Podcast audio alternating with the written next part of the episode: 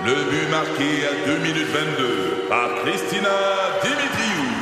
Avec l'aide de Sebastiano Brunet, Lucie Beaulieu, Tarek Malki, Jenny Agostino, Eddie Chen, Emmanuel Jean-Pierre. Au hockey, comme en immobilier, pour réussir, ça prend toute une équipe. Et avec vos 5000 courtiers Remax, la force du réseau roule pour vous. Remax est heureuse de s'associer à Martin McGuire et Danny Dubé pour vous présenter le tout nouveau balado Bon Match. C'est 23. Au réseau Cogeco, vous écoutez les amateurs de sport. Voici Mario Langlois. Bonsoir, Danny. Bonsoir, Martin. Salut Mario. Salut Mario. Alors les gars, dans un premier temps, un petit retour sur le match d'hier et les propos de Martin Saint-Louis qui ont déclenché quand même là une vague de, je dirais pas de mécontentement, mais beaucoup beaucoup d'appels hier par rapport au fait qu'on se contente de peu. Et ici après la rencontre, on se disait ben tiens en deuxième période, le banc était à la même distance pour les deux équipes. On en a parlé hier ensemble d'ailleurs, euh, Danny. Est-ce que vous voyez les mêmes éléments positifs que Martin décrit dans son après-match ou vous trouvez qu'on embellit un petit peu la réalité? Tiens Martin, je te passe la Écoute, euh, moi je pense que Martin Saint-Louis fait très attention pour ne pas euh, affecter, briser euh, ou saccager le climat qui est nécessaire pour que cette équipe-là continue de progresser dans un environnement, je dirais, assez positif. Il fait très attention à ça.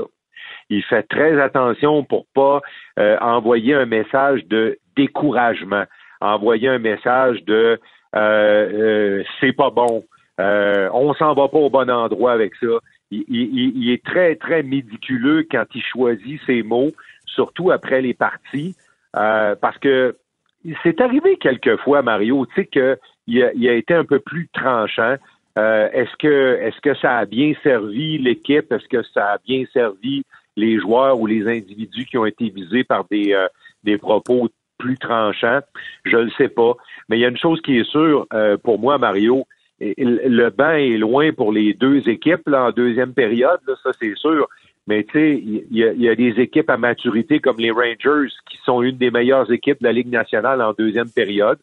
Puis il y a des équipes qui se développent, comme le Canadien, qui sont en train de se bâtir, pour qui le banc, il est trop loin certains soirs, il est trop loin à certains moments. Tu sais, c'est- Puis moi, je pense que, je sais pas ce que Danny en pense, on n'en a pas parlé de ça ensemble, là, mais, mais moi, je- Martin Saint-Louis protège le climat autour de Ouais. ses joueurs et autour de son équipe. Ah, clairement, Danny, hein? Ben, moi, je pense qu'il y a- il y a- il essaie, de, il essaie de maintenir l'équilibre. Puis l'équilibre, c'est que les vraies affaires, c'est pas de nos affaires. Tu comprends? Les Mhm. vraies affaires, il est dit entre quatre murs, les yeux dans les Ouais. yeux. Moi, je suis sûr qu'il n'est pas complaisant avec ses joueurs. Sûr à 100 Dans Ce qu'il dit au public, c'est une autre chose. Il a le- il y a la prérogative de dire ce qu'il veut, à, soit à François à Gagnon ou à Martin McGuire. Ça, ça lui appartient. Lui, il a- lui, a le privilège de la réponse. Les gars qui travaillent de l'autre côté, les gars, les filles, ont le devoir de la question. Donc, il faut poser des questions qui amènent, qui amènent le débat ailleurs. Bon, Oui. Correct. Que ça, c'est bien. Maintenant, une fois qu'on a dit ça, ben écoute, ce qui se passe dans le concret, c'est- très simple. C'est que l'entraîneur, Martin a tout à fait raison, il ne va pas sortir pour la sur la place publique pour se servir des médias pour passer un message. Il n'y a pas besoin de ça. Il gagnerait quoi à déchirer sa chemise? Exactement. Premièrement, à cause de la qualité de son équipe, il en est très conscient, mais surtout, et avant tout, la relation qu'il veut développer avec ses joueurs. Je vous relance, les gars, après votre première réponse à, à cet enjeu. Il y a une relation avec les amateurs également. Martin dit toujours, plaide que quand il communique avec les médias, il parle aux amateurs. Y a-t-il un danger que les amateurs pensent qu'on qu'on les dupe si on leur dit pas ce qui est le reflet de la réalité? Parce que, comme je le dis souvent, c'est du hockey, là. C'est pas de, de l'exploration spatiale. Le monde les voit, les matchs. Tu sais, tu sais, Mario, une fois, là, il y a, il y a- il y a pas tellement longtemps, il y a, pas tellement longtemps, là, de- euh, euh, sur une situation, euh, j'ai posé une question à, à Martin Saint-Louis, qui était comme directe puis évidente. Euh, puis c'était pas une question très positive. C'était pas une question qui soulevait un élément positif. Puis sa réponse, ça a été T'as une très bonne question, puis tu connais la réponse, puis, euh, puis je répondrai pas. Alors, tu c'est, je pense que consciemment, il, choisit euh, de répondre. Puis des fois, il va répondre, mais euh, vous avez remarqué que il, s'est fabriqué des phrases bien à lui. Euh, tu sais, tu dois prendre ce que la game te donne, puis des trucs comme ça. Je le sais pas. Ça, c'est ce que, ça, c'est ce que je le sais pas. ça, c'est ce que Martin a, a, a développé dans un marché comme Montréal pour pas en dire trop, puis pour pas justement déclencher des controverses puis des trucs qu'il veut pas avoir autour de son équipe. Mais moi, je, suis parfaitement d'accord avec Danny parce que je me rappellerai toujours la phrase de Cole Caulfield il y a environ trois semaines euh, quand on parlait de la passion des entraîneurs et que je demandais à Cole si, Martin Saint-Louis avait toujours autant de passion, de feu en lui qu'il en avait au début. Puis la réponse de Cole Caulfield, moins son sourire qu'on lui connaît habituellement, là, ça a été Oh que oui! Et à tous les jours. Alors, moi, je me, je me range derrière ce que Danny vient de dire. Les vraies affaires, ils se disent à l'interne, ils se disent entre les entraîneurs, ils se disent entre les dirigeants aussi. Moi, je suis convaincu que Martin n'a pas la langue de bois quand il est en réunion avec ses patrons. Euh, évidemment, il y a une notion de respect qui est bien importante, là, mais euh, c'est le, le choix qu'il a fait euh, dans le contexte où il coach à Montréal. Puis tant qu'il va coacher à Montréal, on va être obligé de vivre avec ça. Mais attention, quand cette équipe-là va être à maturité, puis qu'elle ne performera pas, il n'est pas dit que certains soirs, ça tranchera pas un peu. Oui, ouais, non, mais je vais répondre à ça justement. La deuxième portion de l'équation qui est la plus importante pour moi, c'est celle que tu as, initiée tantôt en disant OK, bon là, euh, tu faisais référence à l'article de, François. Euh, bon, mettons, euh, est-ce qu'on fait preuve de complaisance? Bon, là, on a répondu à cette question-là en disant non. Le Canadien, Martin Saint-Louis, ne fait pas preuve de complaisance auprès de ses joueurs. Alors, publiquement, il ne va pas envoyer un de ses joueurs en dessous de l'autobus. Mais où je rejoins, où je te rejoins, Mario, c'est que à un moment donné, il faut faire très attention quand hmm. la ligne devient très, très fine, au moment où tu veux un peu désamorcer quelque chose, mais que là, tu vas trop loin. Tu sais, oui, en disant, ah, écoute, on a on aurait pu gagner ce match-là. On a, on a, je peux, je peux, On banalise quasiment, là. Ben, c'est ça. Tu sais, tu peux pas dire, euh, tu sais, à un moment donné, bon, ben là, on fait trop d'erreurs de gestion de rondelles. Il ben, faut que tu me dises. Tu sais, si, tu penses que tu peux pas le dire comme ça, il faut que tu reviennes à des, à des phrases, comme Martin disait, peut-être que des, phrases passent partout, mais tu peux pas transformer une performance ordinaire hmm. en bonne performance. Ça, c'est comme, comme, comme, comme contre les Pingouins. L'équipe n'était pas engagée. Moi, j'ai pas senti. Ils ont eu une bonne première période. il y avait, il y avait du, tempo dans leur jeu.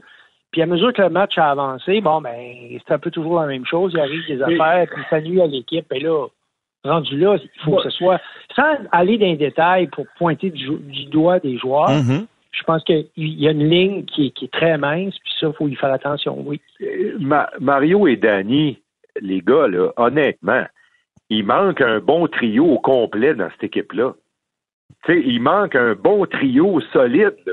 Mais moi, c'est pas ça l'enjeu, Martin. C'est pas ça l'enjeu. C'est la relation avec les amateurs, si tu me permets. Tu sais, c'est comme on, parle de vérité, on parle d'honnêteté, qu'on se dit les vraies affaires, puis on parle de bruit à l'extérieur, tu sais.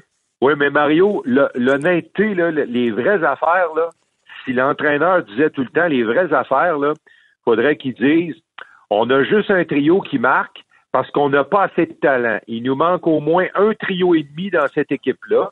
Puis, puis tant qu'on n'aura pas ce trio et demi-là de meilleurs joueurs que ce qu'on a là, on va ressembler à ça.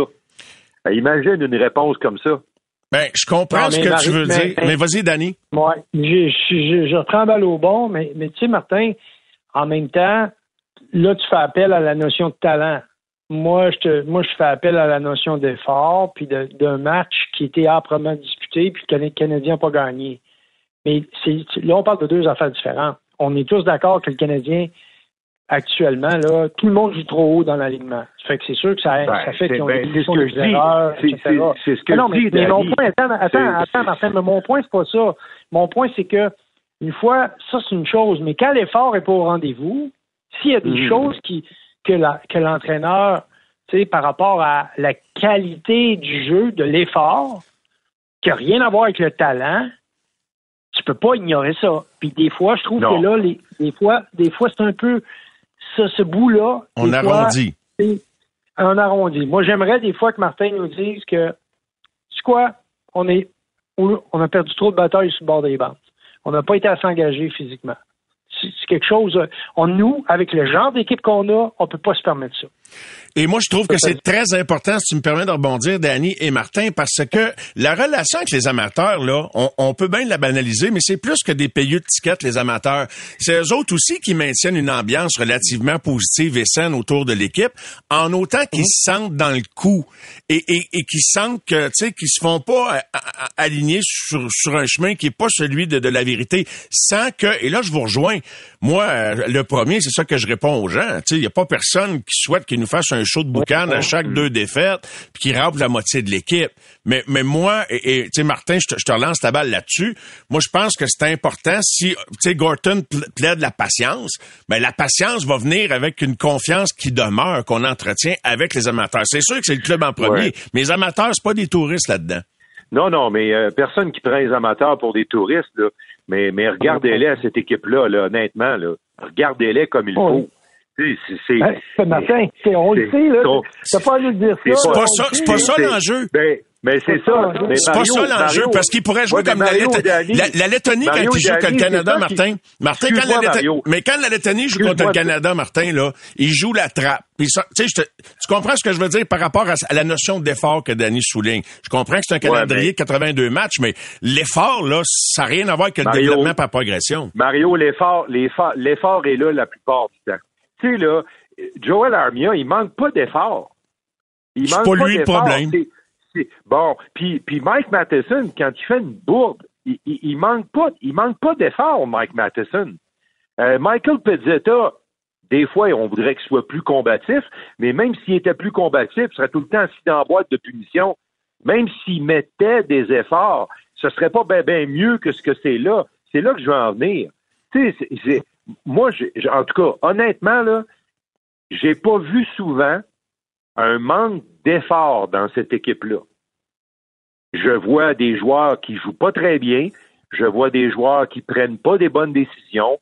Je vois des joueurs sous pression qui ont pas ce qu'il faut pour prendre la pression qui vient avec leur minute. Puis là, ils font des bourdes. Mais Eh ben. l'effort, c'est arrivé une coupe de fois. La Ouais, combativité, c'est arrivé une coupe de fois. Mais, mais quand c'est arrivé, quand c'est arrivé, il y avait toujours une petite phrase comme On a perdu nos batailles. Puis je me souviens qu'une coupe de fois, quand le Canadien s'est fait rosser par manque d'effort, Martin Saint-Louis l'a dit. Peut-être pas d'un mot qu'on aimerait qu'il dise, mais il l'a dit. Mais honnêtement, là, les gars, je pense que cette équipe-là, là, euh, même si tu tapais dessus, tu n'obtiendrais pas grand-chose de plus. Non, mais je, te rejoins à 100 mais, mais on ne parle pas de taper dessus. Moi, ça, c'est la première portion Mm. de la réponse. Il ne faut pas s'éloigner du débat de fond. Le débat de fond, c'est lorsque, lorsque Martin s'adresse à, à la presse, est-ce que est-ce que c'est les, les mots qu'il utilise, est-ce que ce qu'il mentionne, ça garde le public à la bonne place, tu sais, dans le sens parce qu'il parle au public, dans le fond, quand il parle, c'est juste ça, là, parce que on le sait que l'équipe est, est pas assez bonne, on le sait que Martin Saint-Louis fait tous les efforts pour faire travailler son équipe. On le sait que c'est 82 matchs, qu'il y a des soirs que ça marchera pas que, comme c'est supposé marcher. Mais c'est comment il présente au public. C'est juste de ça qu'on parle. On parle pas. On n'est pas en train de dire que D'évaluer l'équipe. ne travaille pas, qu'on n'est pas en train de dire que le coach fait pas sa job. Tout ce qu'on est en train de, de mettre en perspective, c'est comment, comment il le présente. Parce que ça, il y a comme une relation avec le public. Puis moi, je trouve que, mettons, 90% du temps, c'est correct. Mais il y a des fois où il y a des, il y a des, phases de jeu où il, je sais qu'il fait volontairement de d'essayer de banaliser, de pas trop monter les attentes parce qu'il voit bien l'équipe qu'il a sous, la main. Mais ce qui est intéressant dans la discussion qu'on a, messieurs, c'est que la ligne est tellement fine, puis ce qu'on est en train de demander à Martin Saint-Louis, c'est de, c'est- c'est- c'est de marcher sur un fil de fer. C'est ça qu'on est en train de dire. C'est pas évident. Non, c'est lui qui est au front. Et les gars, un autre élément de discussion euh, avant qu'on se laisse, parce que c'est vraiment intéressant, euh, sur la séparation des rôles. Je regardais une discussion l'autre soir en avant-match euh, de Winnipeg-Vancouver entre Rick Tockett et Rick Bonus, deux entraîneurs d'expérience. Mm. On leur demandait quelle était leur relation avec le DG, voir s'il y avait un input dans le choix des joueurs, etc. Bonus dit non, moi je me mêle pas de ça, puis Tockett dit oui, moi je me mêle de ça, puis je veux me mêler de ça, puis je veux savoir quel genre de joueurs on recherche, qu'est-ce qui fait pas notre affaire. Quand vient le temps, juste à titre d'exemple, de commenter l'arrivée de White et le retrait de Gignac, Martin euh, établit une séparation des rôles, ça c'est la job euh, de Kent puis des Ganro. Moi, je m'occupe de mon club. Pensez-vous que Martin euh, est plus du type Rick Tockett ou Rick Bonus? Danny? Ben, moi, je pense qu'il est plus, euh, il est plus euh, Rick Tockett parce que la relation, c'est une relation privilégiée qu'il a avec Kent Hughes. Mais ça, ça, veut pas dire qu'il dit à, quoi faire au directeur général. Moi, je suis convaincu que le directeur général écoute, qu'il prend ses décisions tout seul. c'est ça. Intéressant, Martin. Là-dedans, là, aussi, Mario, il y a une ligne à pas franchir, euh, messieurs. Puis moi, je me souviens qu'il y a quelques années, nous étions à Tampa Bay la veille d'un match contre le Canadien. Puis ça, c'était l'époque moins glorieuse euh, de, du Lightning euh, au niveau de ses gardiens de but. Il n'y avait pas de Vasilevski dans ce temps-là, on l'avait pas découvert, puis on l'avait peut-être même pas repêché. Euh, il y avait Dwayne Rollowson qui était un des gardiens de but, il était en fin de carrière, puis on jouait à la chaise musicale, puis il y avait des gardiens qui se promenaient entre la Ligue américaine puis la Ligue nationale. Puis Guy Boucher, un peu exaspéré là, sur une coupe de questions, finit par lâcher une phrase qui ressemble, ben, trouvez-moi un gardien de but qui a du sens, puis on va gagner des matchs. Là, ça ressemble presque à ça, la réponse de Guy. Oui. Puis quelques semaines plus tard, Guy euh, a perdu son emploi. Tu sais, c'est comme un entraîneur qui s'aventure à dire dans un point de presse, euh, ben je sais plus quoi le dire pour, pour qu'il réponde.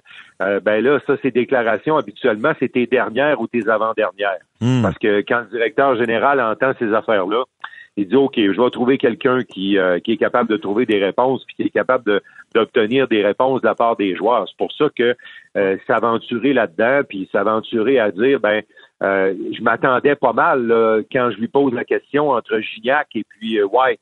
Je m'attendais pas mal à cette réponse-là. Mais visiblement, Martin Saint-Louis s'en va pas là.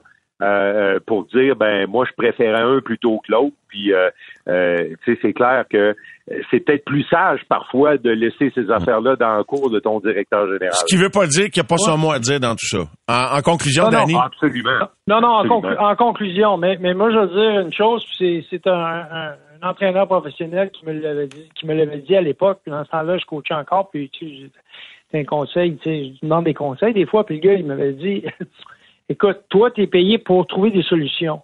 À la minute où ton directeur général va penser que tu n'es plus capable d'avoir de solutions, puis tu hmm. commences à demander des joueurs au lieu de trouver des solutions, c'est toi qui vas. Il ne changera pas le joueur, c'est toi qui vas changer. Tu joues avec les poignées de ta tombe. Ben, exactement. C'est là pour trouver des solutions Et puis, euh, des joueurs. Et puis messieurs, messieurs, il y a une histoire qui, pour moi, évoque tellement ce qu'on est en train de parler, là. Euh, je me souviendrai tout le temps lorsque José Théodore a été échangé par le Canadien de Montréal euh, je pense que Guy Carbonneau était pas bonne humeur beaucoup parce que avant de faire cette transaction-là, Bob Gainé avait pas beaucoup parlé à Guy Carbonneau sur la possibilité d'échanger José Théodore. Puis euh, ça avait ébranlé le coach un peu cet échange-là parce que Bob Gainé avait des convictions profondes à l'effet que José Théodore pouvait pas rester à Montréal puis pouvait pas rester avec le Canada. Au réseau.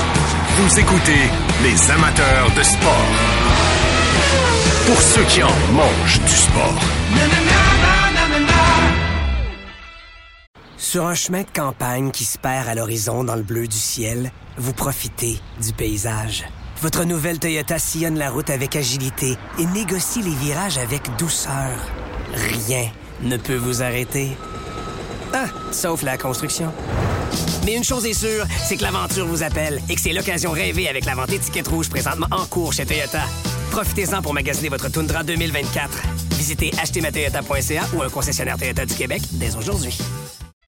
Au réseau Cogeco, vous écoutez les amateurs de sport.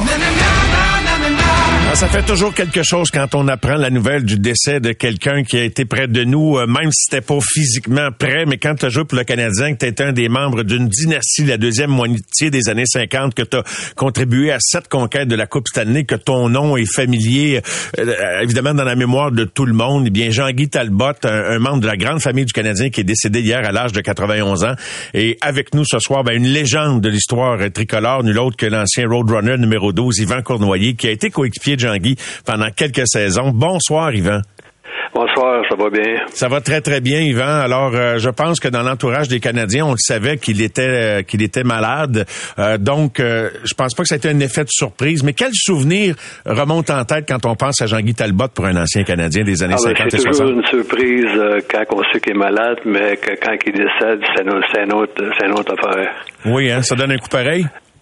Ça donnait un coup. Jean Béliveau, quand il est décédé, il était malade depuis longtemps. Mais euh, quand j'ai su qu'il était décédé, ça fait quelque chose. Comment ça, comment t'as encaissé la nouvelle par rapport à Jean-Guy Yvan? Avec qui tu as joué dans ben, les années 60? Euh, Jean-Guy, d'abord, c'est un, homme qui aimait, qui aimait avoir du fun. Euh, c'est un joueur de tour. Et puis, il, était, pour un pour un entraîneur, c'était un joueur parfait parce que il avait pas besoin d'y parler pour, qu'il puisse jouer sa, sa game, sa partie. Alors, euh, il, était, il était vraiment simple. Et puis, euh, j'ai gagné deux Coupes Stanley avec lui. Puis, euh, il nous a montré comment gagner avec tout le restant de, de ses coéquipiers. Quand tu arrives avec les Canadiens en 63-64, Yvan, et que tu, tu, rencontres plusieurs légendes de cette équipe-là, dont Jean-Guy, est-ce que Jean-Guy pouvait être qualifié d'un gars qui faisait le lien entre les vétérans et les plus jeunes? Oh, vraiment, c'est un, gars qui, était, qui, aimait, qui aimait la vie premièrement, puis il était, il était sympathique. Et puis, euh, euh, j'ai eu l'occasion de jouer euh, contre Guy. Euh, j'ai gagné deux Coupes Stanley. Il jouait à Saint-Louis, je crois. Alors, j'ai gagné deux Coupes Stanley, mais il nous avait dit qu'il nous avait laissé gagner. ah oui, il y avait de la misère à se mettre dans la tête qu'il fallait essayer de battre le Canadien, Yvan. Peut-être, oui.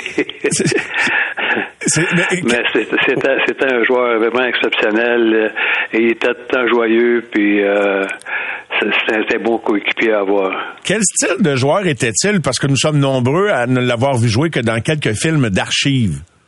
Il était offensif.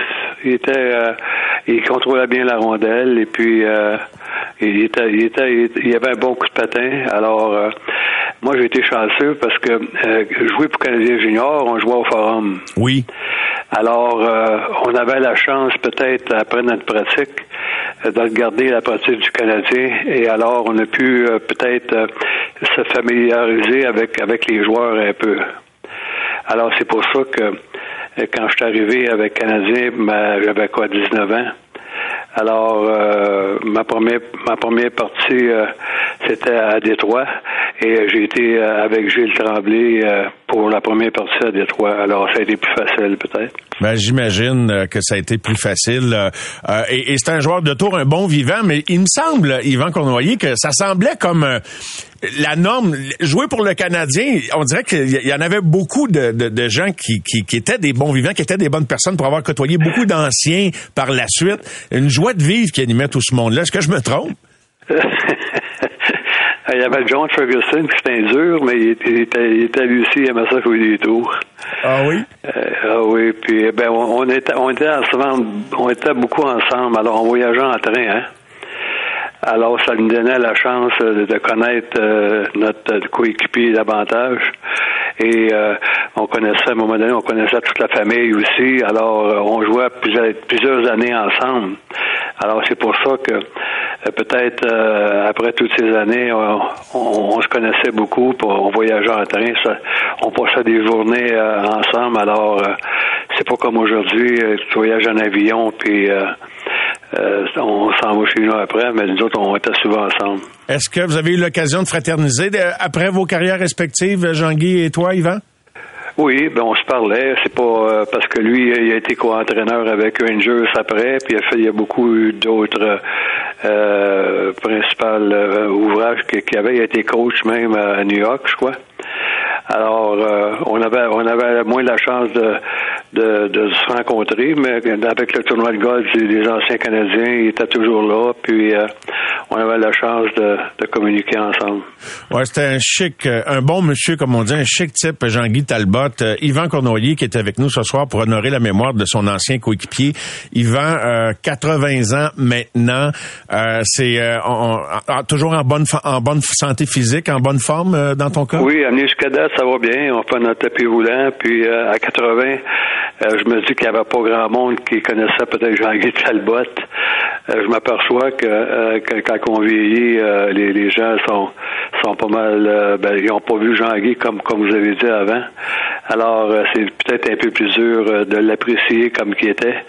Mais moi, avec euh, après avoir joué avec, alors je, l'apprécie beaucoup. Et on est tellement privilégié de pouvoir euh, s'entretenir avec toi pour que tu nous parles de Jean-Guy, justement, pour les générations qui l'ont pas vu ou qui, euh, qui ont peut-être oublié. Il y a eu la dynastie de la fin des années 50, il y a eu la dynastie de la fin des années 70, dont tu as fait partie, mais entre les deux, il y a eu les années 60, puis il y a eu des belles années, mais le Canadien des années 60, avec Jean-Guy notamment, c'était quoi ces années-là, grosso modo, Yvan Cournoyer? Ben, j'ai pas eu la chance, de, j'étais jeune pas mal, alors j'ai pas vu la chance de, de, de, de voir Canadien dans, ces années-là. Je venais de Drummondville. Alors les télévisions étaient en noir et blanc, puis euh, étaient pas mal plus euh, dures à, aller voir. Alors, euh, mais euh, quand j'ai eu la chance de, de parler à eux autres, euh, Jean-Guy, il, a été, il a été quoi? Il été là pour les cinq, les cinq années d'affilée pour qu'il ait gagné la Coupe Stanley. Puis, euh, dans mes deux premières années, j'ai gagné la Coupe Stanley avec Henri, avec, euh, avec Jean-Guy, je veux dire. Alors, euh, ça, ça, commence à bien. ça commence à bien, oui. Et puis, euh, après ça, il a été échangé, je pense, à Saint-Louis. Ouais. Moi, le souvenir que j'ai toujours en tête, c'est euh, Yvan, euh, les, les pieds, les patins dans les airs au milieu de la glace. Je pense que c'était fait faucher par un adversaire. Et euh, ça, c'était une pirouette mémorable. J'ai eu un poster de ça dans ma chambre pendant de nombreuses années. J'imagine que tu t'en souviens mieux que quiconque. C'est toi qui Oui, euh, monsieur, monsieur Brodeur, qui était photographe dans ce temps-là, euh, il n'y avait pas les, caméras qu'ils ont aujourd'hui avec euh, des, des euh, c'est comme quasiment une vue qu'ils ont aujourd'hui. Ils peuvent ils peuvent capter la, séquence, mais lui, c'était automatique. Il dit, Yvan, il dit, c'est la seule photo dans ma carrière que j'ai pu prendre avec un joueur de doigt comme ça dans les heures. C'est un moment mémorable. Jean-Guy Talbot a été un homme mémorable pour ceux qui l'ont bien connu. Yvan Cournoyer, merci. C'est un privilège d'avoir pu en parler avec toi ce soir. Merci, Yvan.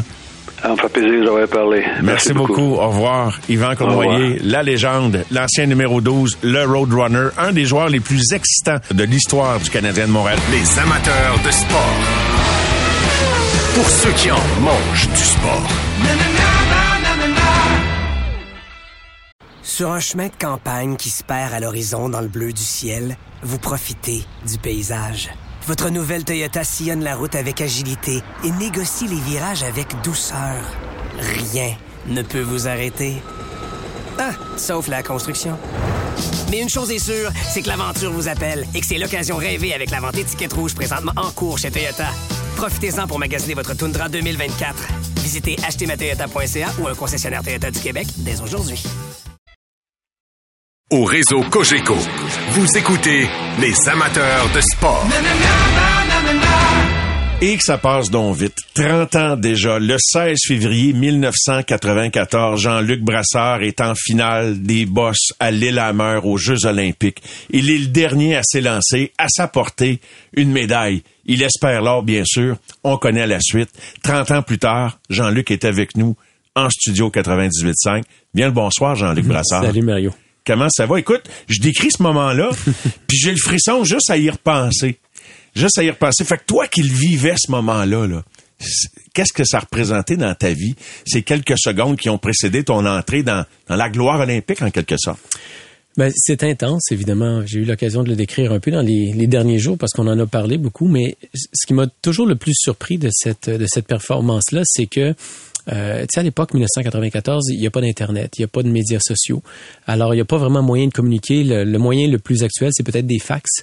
Et euh, éventuellement, après ma, ma performance, j'ai même reçu un télégramme de félicitations. Alors, tu sais, 1994, c'est 30 ans, mais il y a 30 ans, on était ailleurs. Alors, le fait d'être un peu déconnecté, c'est-à-dire d'être uniquement dans le village, j'étais presque seul. J'avais un coéquipier, mais lui, il avait une conjointe qui travaillait pour la BBC, alors je voyais presque pas. Donc, ce, moment-là de me retrouver seul dans le village m'a permis euh, vraiment de, mettre tous les, les à côté, les distractions de côté et de me concentrer uniquement sur cette performance-là. Alors, c'est énervant parce que euh, techniquement, la performance olympique, peu importe le sport, ça reste la même chose qu'une Coupe du Monde ou un championnat du monde. La difficulté, c'est que ça revient aux quatre ans. Et pour en ajouter une, une, une beurrée, c'est que les réseaux de télévision sont là. Et à l'époque, il n'y a pas de, de, de, chaîne YouTube, il n'y a pas de, de de diffuseurs satellitaires, c'est que la télé classique qui va faire valoir la performance et tous les diffuseurs sont sur place. C'est quelque chose que nous, les skieurs, on n'était vraiment pas habitués. Dans les Coupes du Monde, il y a 200-300 personnes, mais c'est tout. Puis on disparaît à l'entour du parcours. Donc, ça t'avait surpris? Ça t'avait surpris qu'il y ait autant de monde également sur place comme spectateur? C'est extraordinaire, mais ces jeux-là avaient vraiment quelque chose de magique. Hein? Puis tous ceux qui les ont écoutés s'en rappellent. Il y avait une atmosphère bon enfant. On était loin du centre commercial. C'était vraiment le concept chalet de montagne, des petits toits en pente. Et l'ironie avait fait que la nature avait donné presque trois pieds de neige quelques jours avant le début des jeux. Donc, c'était la féerie de la montagne et des jeux d'hiver comme une carte postale. Et les Norvégiens le rendaient bien. C'est vraiment impressionnant. Il n'y a, pas grand-chose. Les mer c'est un petit village. On y retournera aujourd'hui. C'est quasi désert. C'est vraiment, c'est spécial. Alors, c'est un peu comme arriver à Knowlton euh, ou à Lac Brome mardi midi. Il n'y a pas grand-chose. Mais pendant les Jeux olympiques, les trains n'arrêtaient pas de circuler. Et à partir de la gare de l'île-à-Mer, ils avaient, les, euh, les, organisateurs ouvert des espèces de grands trottoirs qui n'étaient pas des trottoirs. Ça montait dans la montagne, c'est dans des champs. Il y avait tassé la neige. Et les gens sortaient du train, puis les grands-parents, les parents, les petits-enfants sur des trains sauvages montaient dans la montagne. C'était des couloirs. Ça ressemblait un peu à, l'époque quand on quittait les expos. Là, il y avait une foule de gens qui se dirigeaient vers les événements. Et euh, tout le monde était bon enfant. Là. Les, Norvégiens euh, sont mariés à l'hiver. C'est juste un exemple. L'épreuve reine là-bas, c'est le 50 km de ski de fond. Et les Norvégiens sont complètement fous de cette épreuve. Alors, la, la nuit précédente, vers 5 heures du matin, il y a des bénévoles qui se promenaient dans la forêt pour éteindre les feux parce qu'ils évaluaient qu'il y avait environ 10 000 personnes qui avaient couché dans la forêt pour être les mieux placées pour voir l'épreuve reine. Alors, cette magie-là, euh, on, on, la vivait lorsqu'on était athlète parce qu'on voyait des gens qui étaient vraiment passionnés. Et cette journée-là de la course de boss, mais il y avait, il y a vraiment eu, il y en a eu pour tous les goûts. Il y a eu, tu sais, dans une épreuve, des fois, si tout le monde va bien, c'est le fun, c'est beau, mais c'était des crashs, euh, c'était des, des sorties de piste, des descentes spectaculaires, ça fait partie du spectacle aussi. Et ça, la foule qui s'était déplacée, on a vraiment eu plein les yeux et de plus, moi je le savais pas à ce moment-là parce que l'avant-veille, il y avait 50 hommes et euh, je pense 35 femmes et les 16 meilleurs des deux catégories, des deux genres faisaient l'épreuve finale du lendemain. Alors ce que je savais pas, c'est que les femmes, bon, évidemment descendant vers nous autres, mais c'était une Norvégienne qui avait gagné l'épreuve de boss. Alors déjà le public était dithyrambique là parce que ben oui l'occasion de célébrer euh, l'une des leurs là. Exactement. Puis nous ben on même si on était peut-être loin en préparation, on était dans des petits chalets en haut des petites huttes là, vraiment des cabanons là, c'était dans le le sens le plus spartiate. Il y avait des murs de bois, un banc puis une chaise. Et on attendait quand même le bruit de la foule, on entendait le, le brouhaha, les cris d'encouragement. On savait pas trop qu'est-ce qui se passait. Les, les entraîneurs nous avaient avisé de ne pas utiliser la radio pour demander où on est rendu dans le déroulement parce qu'ils disaient peut-être que nous on est en train justement de préparer une des compétitrices canadiennes, puis on veut pas que la radio grisille pour que on veut rester focusé sur ce qu'on a à faire. Alors, chaque fois que la, radio grisillait, dans ce silence-là du cabanon, il n'y avait aucun bruit. Il y avait mon coéquipier John Smart qui était assis sur la chaise. Moi, j'ai pris le banc quand je suis arrivé. Et à euh, chaque fois que ça grisillait, ben, on sautait dix pieds de haut tellement qu'on était nerveux. Puis c'est à ce moment-là que j'ai réalisé toute la, hum, l'espèce de pression olympique. Tu sais, quand on dit euh, cet athlète fait preuve d'un calme olympien ou euh, il était d'un calme olympien, c'est vraiment n'importe quoi. On est vraiment paralysé par le stress, nous aussi, même si on est préparé parce que... Tu l'avais jamais vécu à cette intensité-là? Jamais. Puis, tu sais, tu veux pas manquer ton coup. C'est dur de garder l'esprit calme, de rester zen, de vraiment de se concentrer, de ralentir le rythme cardiaque. Puis, tu sais, la nervosité, c'est vraiment pas de shaker. Tu sais, il y a, rien qui paraît. Physiquement, il y a rien qui paraît, mais intérieurement, ça déchire. Euh, c'est vraiment... c'est ça, moi, ça me faisait mal là, à l'intérieur. C'était vraiment pénible comme. C'était physique? Non, vraiment comme émotion. Ça paraît pas, c'est pas extériorisé, mais à l'intérieur, là, t'as as comme des coups de poing dans le ventre. C'est spécial. Est-ce que c'est la peur d'échouer ou la possibilité d'échouer? Ben moi, tu vois, je l'ai rencontré à main- à maintes reprises. Euh, je- à un moment donné, j'avais décidé, même si j'étais le dernier à partir, donc de clôturer l'événement, euh, qu'à un moment donné, le, le stress est tellement emparé de moi euh, que j'avais décidé de pas faire la course, de prendre mes sacs, puis de partir au village, puis de- de- d'abandonner, de, prétendre de feindre une blessure parce que euh, j'étais j'étais plus capable de- d'assumer ce stress-là. Tu sais, À très peu de temps de, la- de, de- de ah, ton 15, 15, moment 15 de minutes départ. avant de partir. on 15 était dans minutes avant. C'est impressionnant parce que, tu sais, tu vois, nos petites cabanes que je te parlais étaient un peu plus haut. Euh, L'île à mer où on compétitionnait, c'était pas un centre de ski, c'était une piste de ski. C'est tout. C'était coupé dans le bois avec une arbalète à côté pour monter. Et quand je suis sorti de ma petite cabane, à un moment donné, c'est drôle parce que dans la cabane, toute la semaine, on s'est entraîné au soleil. Et quand euh, j'étais dans la cabane, il y a une espèce de gros nuage de brouillard qui s'est mis sur la montagne.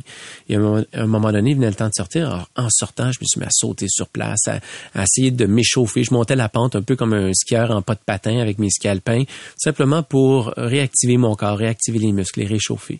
Et quand je suis arrivé à portée de vue de l'aire de préparation, qui est un grand rectangle plat derrière la piste de bosse, en fait, au moment où euh, il y a la rupture pour aller dans la pente de bosse, il y a une petite tente et derrière, il y a l'aire de préparation. Et là sont les 16 euh, finalistes masculins avec les entraîneurs, il y a quelques physiothérapeutes, il y a des gens des médias, de NBC, là, qui sont télédiffuseurs, les gens de, de, de- de diffuseurs olympiques aussi qui sont sur place.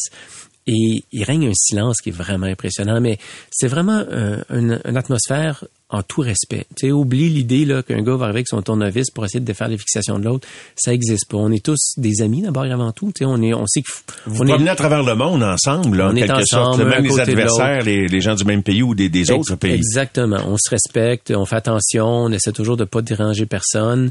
Moi, des fois, je me fermais les yeux pour essayer de visualiser ma descente. Quand je les ouvrais, j'avais vraiment la grosse lentille là, de près de 6 pouces de large de NBC qui me filmait, mais vraiment à un pied de la face.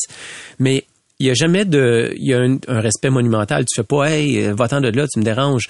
Euh, grâce à lui et sa caméra, les gens peuvent voir ma performance et, et à l'inverse, ben moi je lui donne la matière. Alors j'ai juste fermé mes yeux puis je me suis tassé puis le caméraman s'en va ailleurs. Il y a vraiment un respect mutuel là, entre tout le monde. Et progressivement, ben on voit les gens partir. Puis ce qui m'avait vraiment surpris, c'est que le 16e, le premier à partir, c'est un, un Australien, il s'appelle Nick Cleaver. Puis dans mon sport, c'est drôle parce que c'était tous des personnages. Tu sais, euh, Sergei Soupletchov qui était de l'adversaire direct pour moi, un Russe, mais c'était comme c'était comme Drago dans Rocky 4. Euh, Gros Piron, c'est comme Astérix. Nick Cleaver, c'est un surfer. Tu sais, euh, il est Joe Cool. C'est euh, toi qui, qui... non, non, non, ils sont vraiment, quand j'y Ok. pense, là, c'est C'était des des personnages. personnages. tu sais. Ok. Et Nick Cleaver, Joe Cool, jamais de problème, surfe des grosses vagues, euh, peur de rien. Je le voyais s'apprêter à, être le premier à partir. Et soudainement, là, il était blanc comme un drap, blanc comme un drap, blanc d'épouvante. Puis je me rappelle d'avoir eu le flash en me disant, wow, tu là, c'est sérieux, puis ça paraît, c'est vraiment énervant. Et tranquillement, les gens descendent. Puis là, on attendait, pas moi, j'allais pas voir les autres descendre, mais on entendait la réaction de la foule et on pouvait savoir s'ils faisaient des bonnes descentes ou des mauvaises. Mais là, ça descendait, un après l'autre, tu tranquillement, cette, cette terre de préparation se vide il y a de moins en moins de monde. Et là, la, la tension se construit davantage. C'est vraiment impressionnant. Là. Tu sais, vraiment, l'idée que tu peux couper la tension au couteau, c'est, ça Ben, prend les tout résultats s'améliorent jusqu'à temps qu'on attende ton score, ta performance. Ben oui, parce que c'est comme, le- disons, une finale de patinage artistique. Là. Les meilleurs vont passer à la fin. Mais tranquillement, euh, et là, il y a, y, a, Gros Piron qui fait beaucoup de bruit, qui est techniquement celui qui a gagné la première et la seule épreuve olympique jusqu'à maintenant, Albertville, deux années auparavant. Il y avait un blitz, un bris d'alternance entre les Jeux d'été et les Jeux d'hiver. Et euh, par la suite, Soupletchov devait descendre. Et, euh, et, euh, et après ça, ben, c'était moi qui étais le dernier à partir. Donc, euh, les voyais partir, mais c'était drôle parce que en plus des, des, des athlètes qui étaient des entraîneurs, euh, qui étaient des, des personnages, les entraîneurs aussi étaient des personnages. Et quand Soupletchov est finalement arrivé dans le portillon de départ, ben lui c'était vraiment comme Drago. Alors épouvantablement euh, sans émotion, calme. Alors il a pris le départ. Et il a fait une descente magistrale. Et son entraîneur, Zari, Zari, là, pour te donner une anecdote, là, il, il voyageait vraiment avec des bouteilles de vodka. Un- et il y en avait des fois 14. dans Un autre personnage. Ouais, ouais, il prenait ses shots de vodka régulièrement. Il est mort depuis, regarde, là, mais en tout cas. Et une fois que Souplechev a fini sa descente, Zari s'est retourné, il a regardé Gros Piron, puis il s'est mis à chanter une chanson russe en vraiment en faisant aller ses bras, là, tout heureux comme ça se peut pas. Et il a quitté la tente de départ, puis il est parti, il a ramassé son sac à dos, il est descendu en bas. Et là, Gros Piron était pompé, là, il était énervé par rapport à ça. C'était vraiment comme Astérix qui prend la potion magique. Alors, il était dans le portillon de départ, claquait les skis, faisait du bruit, c'était épouvantable. Et son entraîneur à côté, qui était aussi euh, volatile, se mettait à l'encourager, puis il criait, et là, ça faisait du bruit.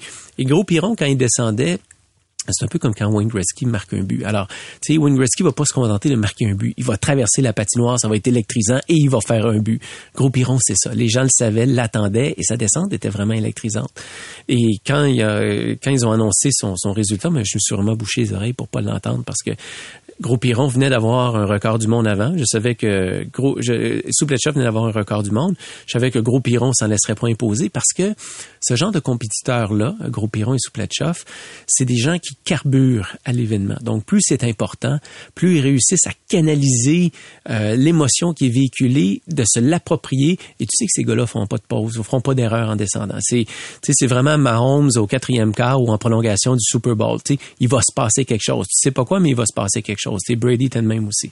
Alors. Et toi, tu te sens pas à leur hauteur de, de, de, la manière dont tu les vois, peut-être plus grands et plus gros que, que, que nature? Et là, pendant ben, que tout ça arrive, à quel moment toi tu dis non, moi je descends pas? Ben ça s'est fait avant en fait. Et c'est avant quand il y avait encore beaucoup de monde euh, dans l'air de préparation derrière. À un moment donné, mon, mon euh, ma pensée, mes, mes, émotions se sont littéralement emballées, se sont emportées et c'était rendu impossible à gérer. Puis là tu te mets euh, quand le cerveau se met à spinner comme ça, à déraper, à débarquer euh, faut vraiment que tu aies quelqu'un de confiance à côté de toi, puis il faut que tu le dises, faut pas que tu le gardes en dedans de toi parce que tu peux pas prétendre, le t'es hors contrôle. Tu es vraiment en mouvement de panique. Là. Imagine quelqu'un qui a jamais vu de neige de sa vie, il roule à 200 puis il est glace. Alors, tu sais, là, il va essayer de tourner le volant tout bas, tout côté. C'est un peu ça que l'esprit fait. Et moi, je me disais, qu'est-ce que les gens pensent à la maison? Qu'est-ce que j'y arriverai pas? C'est trop difficile, j'ai trop de pression, je suis pas dans mon état normal, j'ai pas l'entraînement nécessaire tu te mets à douter de tout. Puis par la suite, j'ai compris qu'en psychologie, souvent, quand tu espères quelque chose de très fort, tu travailles très fort pour quelque chose, on dirait qu'il y a quelque chose dans ton corps qui veut comme te saboter, euh, t'empêcher d'acquérir cette, cette chose-là que tu mérites parce que tu l'as travaillé.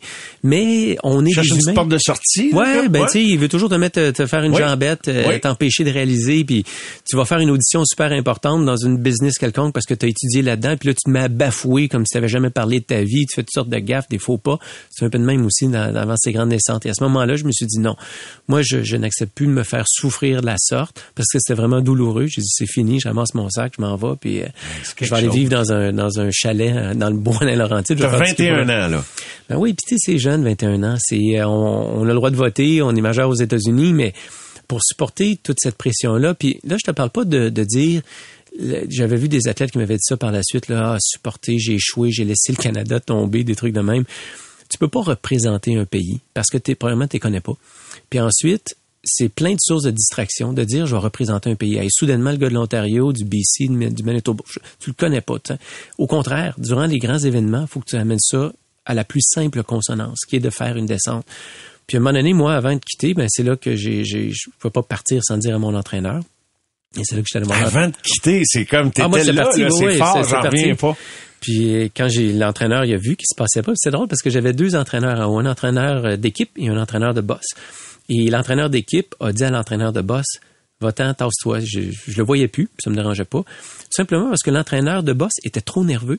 Il était lui, il était contagieux dans sa nervosité. Puis l'entraîneur d'équipe l'a spoté ça. Puis il a dit, si tu vas à côté, puis tu shakes de même, puis tu bafoues, tu vas le contaminer. Ça fait reste à distance.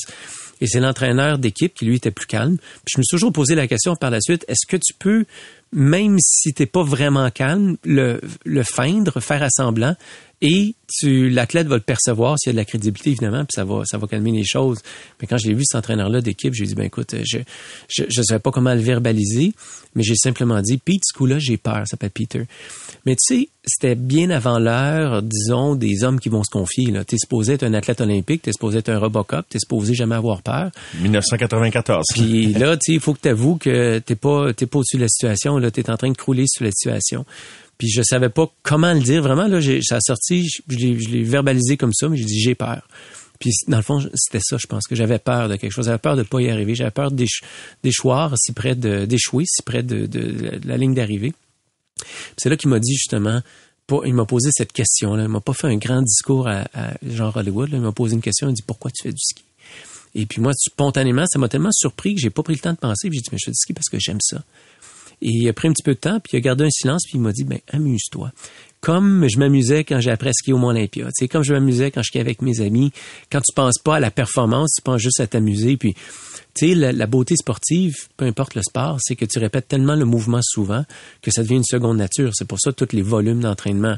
Lancer une balle de baseball pour un lanceur professionnel, les yeux fermés, il va en mettre, il va en mettre au marbre, tu sais, parce qu'il y a toute la motion en tête, son corps obéit au doigt et à l'œil. Tu as des rituels qui te mettent en position. Ça fait que, tu sais, le fameux joueur de tennis là, qui tape sa balle trois fois, tu dis, ah, pourquoi il fait ça? Mais quand il fait ça, il dit, le corps dit à son esprit, OK, il y a un service. Il dit pas, on va aller manger une patate frite. Là. Il dit, il y a un service qui s'en vient. C'est un rituel. Puis le corps va automatiquement développer le mouvement qui va faire, qui va faire un beau service. Alors, euh, en ramenant ça à l'essentiel, au ski pour le plaisir, moi, j'ai pas, j'avais pas besoin de me concentrer sur l'entité de la pente. Je sais comment skier les bosses. je me concentrais sur deux segments de trois bosses, quatre bosses chaque, où il y avait plus de difficultés, puis le reste, je me disais, je suis capable de skier, je vais le faire. Et, c'est ça qui est hallucinant. Donc, il se passe Zori qui se met à, chanter sa chanson, euh, Gros Piron qui se met à taper des skis, qui fait une descente de l'enfer. Je me bousse les oreilles pour pas entendre le résultat. Et puis, je me ramasse dans le portion de départ. Mais pour, tu sais, je peux comprendre les, les, les jeunes recrues. Mais la parole t'a calmé là, de Peter Judge. Ça m'a permis de remettre les choses au bon endroit. Et là, j'ai pu revenir ben, immédiatement, comme ça, en claquant des doigts. Tu sais. Et ça m'a permis de retrouver, non pas un, calme de yo-yogi, là, mais un calme normal, une position normale de départ de Coupe du Monde. Parce que tu en as besoin du stress. Là. Faut pas. Puis le stress, il est toujours présent. Mais un athlète, faut qu'il apprenne à l'apprivoiser. C'est-à-dire, qu'est-ce que tu fais avec le stress? Si tu dis, ah merde, je suis nerveux, je suis stressé, c'est sûr que ça va aller mal. Mais si tu dis, alright, je suis stressé, j'en ai besoin pour tenir la fine ligne, ben là, à ce moment-là, tu, tu, joues le stress à ton avantage. C'est toujours une question d'attitude par rapport à ce qui t'est présenté. Les habiletés, là, euh, au niveau international, il y a ça de différence entre le premier et le vingtième. C'est dans la tête que ça se passe énormément, comme tu l'approches. Avec le récit de tout ce que tu nous racontes dans les minutes qui précèdent, on a presque seconde par seconde. Et donc, au moment où c'est ton tour, la peur t'habite moins ou la chienne te quitte un peu si tu me passes l'expression? Oui, oui, ben oui, absolument, c'est parti. Là, je suis dans, dans ma... Là, t'es d'attaque? je suis dans ma, dans ma concentration habituelle de Coupe du Monde. Je suis dans mes repères. Je suis dans quelque chose que je connais. Je suis plus dans l'inconnu, tu sais. Euh, ça, c'est important parce que imagine, ben, un exemple bien simple. Euh, si tu vas coucher au chalet d'un ami, tu travailles dans la nuit, tu as envie. Ben là, tu sais, le, trouver la toilette, ça va être compliqué parce que tu es dans un environnement nouveau. Euh, bon, c'est un peu ça, mais en grande compétition, t'as pas le temps de trouver ça où les switches des lumières. Là. Faut que tu saches exactement où aller. Puis en retrouvant tes repères, ben là, à ce moment-là, tu t'épanouis, tu peux, tu juste te concentrer sur ce que tu as à faire. Et finalement, je ne sais pas combien de temps il reste à l'entrevue, là, mais quand ça part... Ben, Jean-Luc, sais-tu quoi? Quand ça part, c'est ça qui arrive. Jean-Luc Brossard qui maintenant s'élance. Très bon départ. Triple manœuvre haute piste, bien atterri, belle technique ici, bien rapide au niveau des bosses. Il, est, il a l'air très confiant, très agressif. Jusqu'ici, aucune erreur. Vas-y, Jean-Luc. Deuxième saut. Très oui. Et met en recherche de vitesse. Il s'en vient. oui, oui, il le sait. Il, le sait. Il ira secondes, Il le sait. Ah oui. Jean-Luc Brassard. Médaille d'or. Là, ici, sur le, le premier médaillé d'or officiel du ski acrobatique canadien. 27,24 points contre 26,90 pour le russe Sergei Choupletsov. Quel moment! Quel moment, Jean-Luc Boissard qui, euh, après avoir gagné le championnat du monde. Et tous les gens qui sont ici sont derrière lui. Gros Piron qui le félicite. On a juste l'audio, Jean-Luc, mais euh, t'es revenu 30 ans en arrière, hein, nécessairement. Vraiment, je l'ai pas oublié cette descente-là. J'en ai oublié dans ma carrière des belles performances, mais je l'ai pas oublié parce qu'elle était difficile. Mais tu sais, contrairement à ce qu'ils disent les animateurs, quand je passe la ligne d'arrivée, évidemment, je suis vraiment content. J'ai le point dans les airs. Puis ils disent, il le sait, il le sait. Mais dans le fond, je savais pas du tout.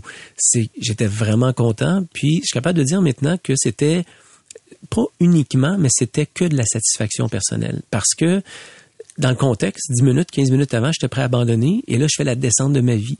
Fait qu'à partir de ce moment-là, quand j'ai croisé les lignes d'arrivée avec la satisfaction personnelle, peut-être que j'aurais pu arriver septième parce que j'avais pas vu les descentes des autres, mais je me disais, si j'ai à finir septième, ben j'ai aucun regret parce que je pouvais pas faire mieux que cette descente-là. Alors, à partir de là, tu peux jamais perdre. T'étais libre, t'étais soulagé. J'avais fait ce que j'avais à faire, puis bon, j'aurais été déçu peut-être un peu là sur le coup. Évidemment. Mais c'est plus tard que j'ai vu le, chiffre numéro un. D'ailleurs, c'était drôle parce que on était Soupletchov, Gros Piron et moi.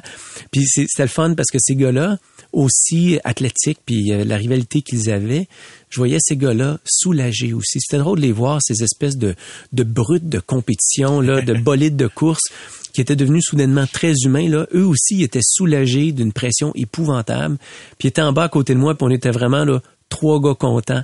D'ailleurs, à un moment donné, Chef, il a comme mis sa main pour que je, je mette ma main par-dessus. Puis spontanément, Gros Piron, qui est plutôt euh, distant, lui aussi a mis sa main par-dessus. On était vraiment les trois mousquetaires. Puis cette période-là était vraiment agréable parce que durant les Coupes du Monde, durant cette année-là qui précédait les Jeux olympiques, c'est toujours nous trois sur le podium à une position différente on dirait que même le reste de la Coupe du Monde n'existait plus. C'était nous trois qui étaient sur le podium. On était dans un, trio bien à part, mais, on savait jamais. communion-là avait-il déjà atteint ce, niveau-là? Jamais. Puis c'est gros piron que même quand le, tableau s'est rempli de, de, les points techniques, les points vitesse, les points ci, les points ça, il m'a donné un coup de coude en voulant dire, parce que moi je regardais ailleurs, je ne revenais pas de ce qui se passait. Il m'a donné un coup de coude puis il a dit regarde en haut, puis tu sais ça s'est rempli de, de, chiffres, mais il y avait juste un chiffre qui, qui décalait d'habitude, c'est le petit numéro 1 dans le coin en haut à gauche avec une parenthèse de chaque côté. Puis là, je l'ai pas réalisé sur le coup parce que je me disais, waouh, ok, c'est un, mais tu sais, là, dans le contexte, essaies de te remettre, puis là, je me disais, je suis le dernier. J'étais le dernier à descendre. Il n'y en a plus d'autres. C'est fini. fait, puis tu sais, la chanson qui jouait, Here Comes the Sun, c'est parce que quand on est au départ, les trois en haut, on a vu que le, soleil est en train de regagner sur la brume. Et on voyait vraiment la ligne d'ombre. Quand vous regardez le, vidéo de cette descente-là, la prise de, de, caméra du haut de la pente, on voit la ligne d'ombre vraiment quitter la piste, puis le soleil réapparaître. Et la plupart des autres compétiteurs, des 16 hommes, avaient compétitionné dans le brouillard. Donc, il y a une difficulté d'anticipation visuelle parce que tu as, comme un filtre opaque. Là, quand tu descends, tu vois pas le soleil, les reliefs, les, ombres sont plus différentes. Donc, nous, on avait un avantage, puis particulièrement moi, où le soleil était vraiment présent. Mais quand j'ai vu le soleil apparaître en haut, avant de descendre, je me suis pas dit, waouh, c'est un signe. Je me suis juste dit, ben, c'est un avantage, il est là, je vais en tirer parti le plus possible. ça te permet simplement de, de mieux anticiper, de réagir une fraction de seconde plus rapide à chacune des bosses, parce que c'est littéralement ça. Et ce qui était vraiment fascinant de cette descente-là, c'était l'espèce de moment de grâce au milieu qui arrive vraiment pas souvent.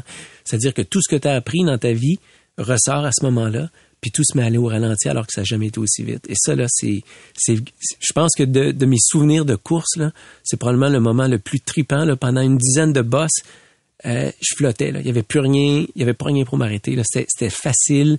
Euh, j'avais j'avais jamais été aussi vite. J'avais l'impression d'aller au ralenti. J'entendais juste un bruit sommaire de la foule de chaque côté. Puis pourtant, je les voyais crier fort dans une vision périphérique qui avait jamais été aussi large parce que tu vois tout ce qui se passe.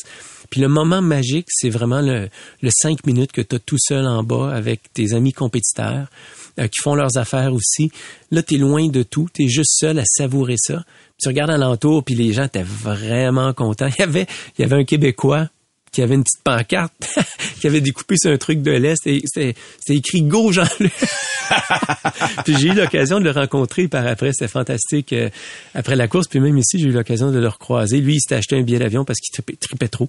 il avait été là, puis ça avait été vraiment une expérience euh, phénoménale. Mais tu sais, après, après ça va vite. Là. Tu rentres, dans ce que les gens appellent le car wash. Le car wash, c'est les 200 entrevues que tu dois faire dans ben le ben Serpentin avec le gars d'antidopage qui t'a mis un cordon dans le cou pour te traîner le plus vite possible à l'antidopage. La fille des médias qui tire de l'autre côté pour faire la tournée de toute l'affaire. Puis dès que tu as fini, il t'amène dans une vanne, puis il t'amène, nous c'était en haut de la pente, dans une petite cabane, pour le test antidopage. Mais t'as pas envie, parce que le stress fait que t'as envie. Tu vas à la toilette avant de descendre, mais après, là, t'es complètement vide. Alors, les quatre premiers, position 1, 2, 3, 4, plus une position random, mettons 23e, tiré au sol, au sort. Même chose chez les femmes. Euh, se ramassent dans cette petite maison-là et le test antidopage, tu sais, c'est, il y a rien, il y a aucune manutention autre que toi avec tes gobelets.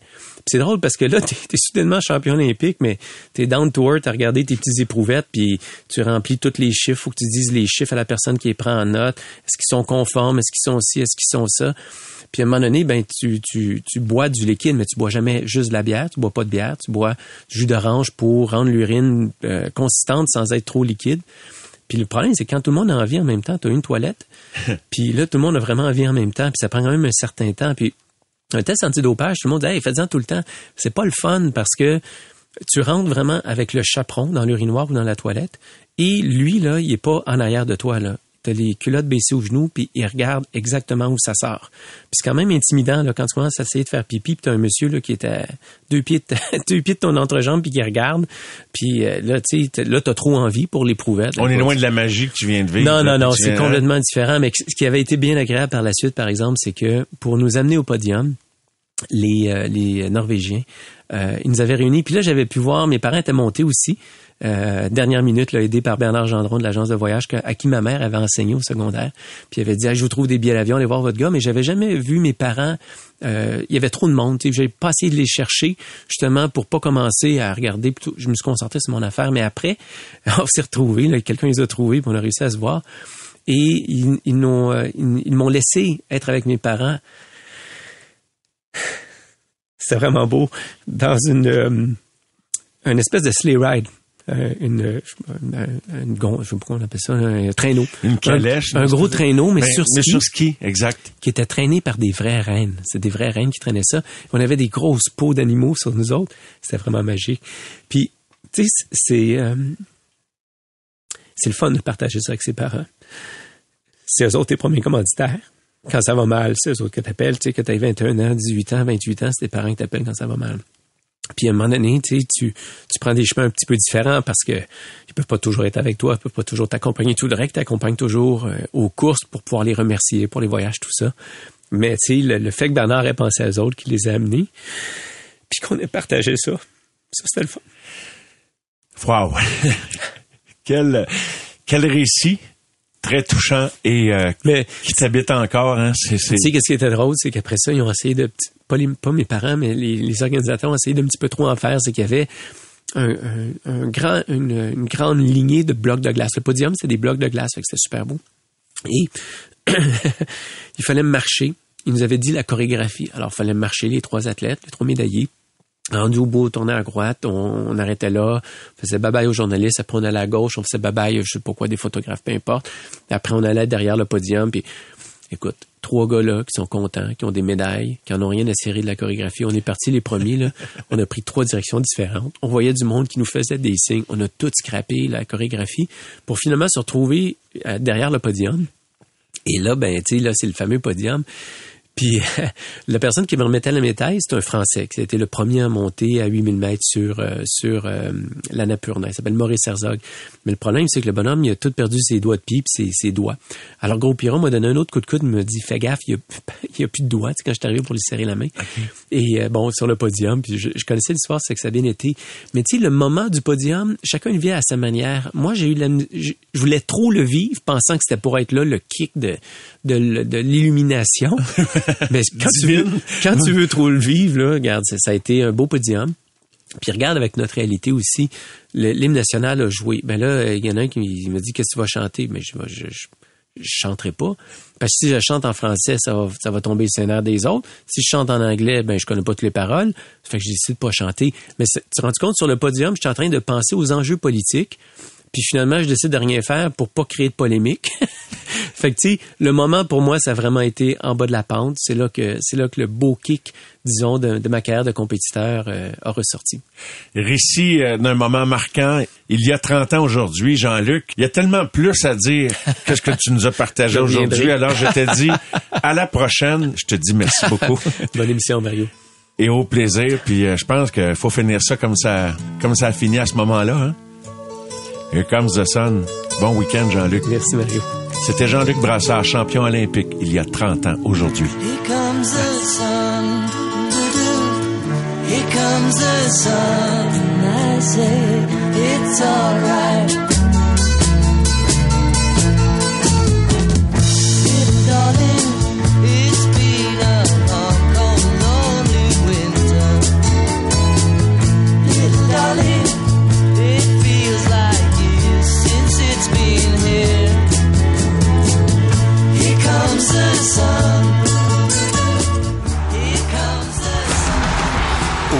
Cogeco, vous écoutez les amateurs de sport. C'est 23. Sur un chemin de campagne qui se perd à l'horizon dans le bleu du ciel, vous profitez du paysage. Votre nouvelle Toyota sillonne la route avec agilité et négocie les virages avec douceur.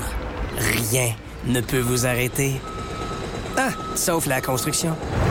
Mais une chose est sûre, c'est que l'aventure vous appelle et que c'est l'occasion rêvée avec la vente étiquette rouge présentement en cours chez Toyota. Profitez-en pour magasiner votre Tundra 2024. Visitez achetermatoyota.ca ou un concessionnaire Toyota du Québec dès aujourd'hui.